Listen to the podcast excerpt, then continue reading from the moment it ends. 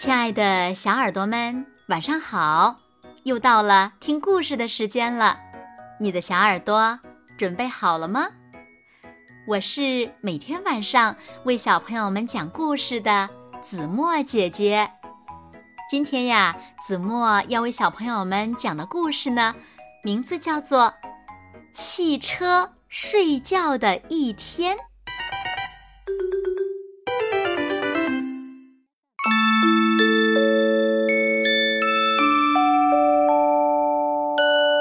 妈妈，妈妈，这植物的名字叫什么呀？约瑟好奇地问着。啊，这个呀叫苹果薄荷。用手轻轻捻一下它的叶子，嗯，试着闻一下，就会闻到苹果的香气哦。哇，真的有苹果的味道呢！嗯，味道好香啊！我和弗朗约好了要一起去骑自行车的。约瑟，你听说那个消息了吗？弗朗气喘吁吁地跑进来，说着：“什么消息呀？听说明天是无车日哦。啊，那不就意味着明天所有的车都要在家睡觉了？嗯，是不是很壮观呢？”啊，那样的话，我们就可以在马路上随便的走来走去了。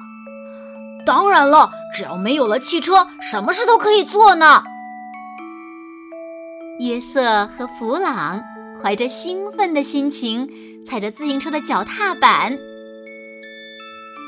轰隆，轰隆，货车排着灰蒙蒙的尾气开了过去。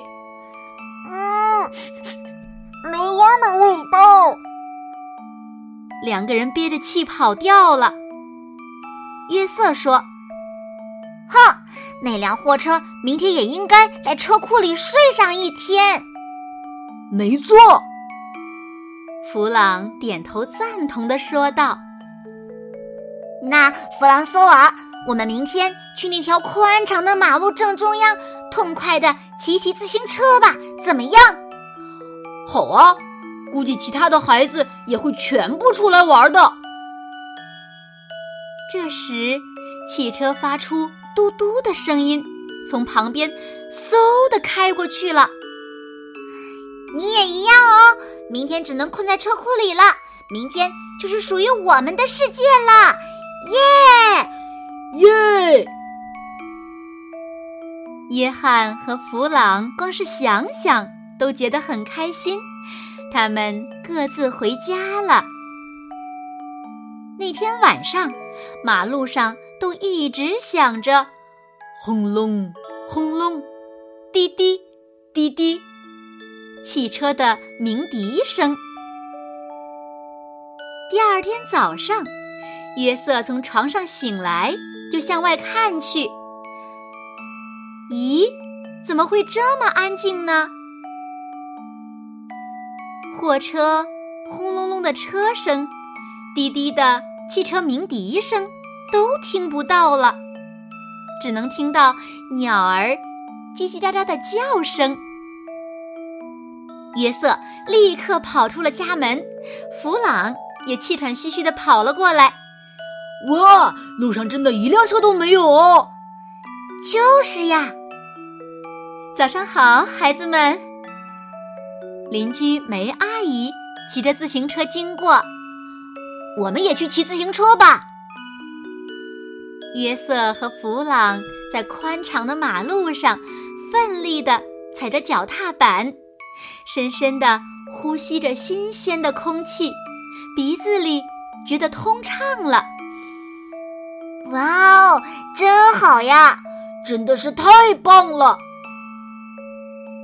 在行驶到马路中央的时候，约瑟和弗朗仿佛成了这条马路的主人。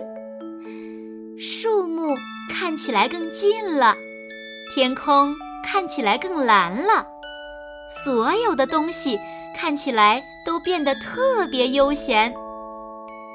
人、建筑鸟、蝴蝶，一切的一切，慢慢的，很舒缓。终于到达十字路口最前面的时候，哇！快看那里！哇！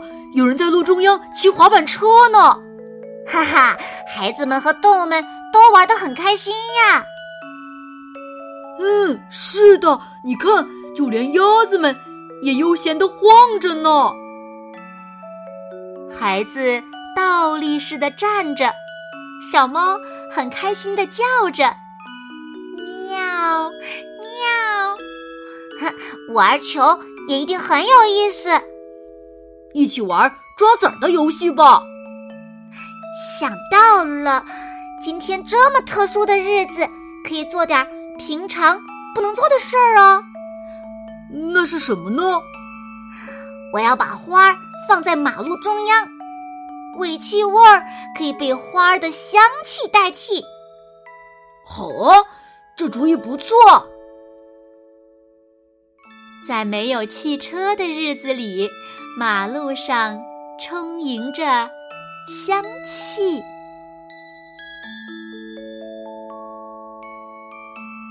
好了，亲爱的小耳朵们，今天的故事呀，子墨就为大家讲到这里了。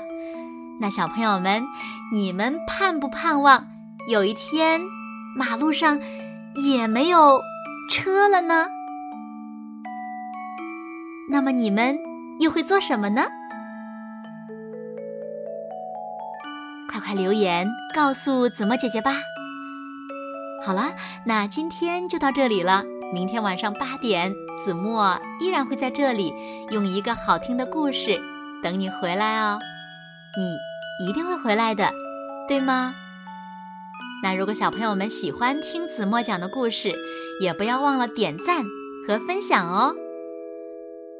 好啦，现在睡觉时间到了，请小朋友们轻轻的闭上眼睛，一起进入甜蜜的梦乡啦。完喽，好梦。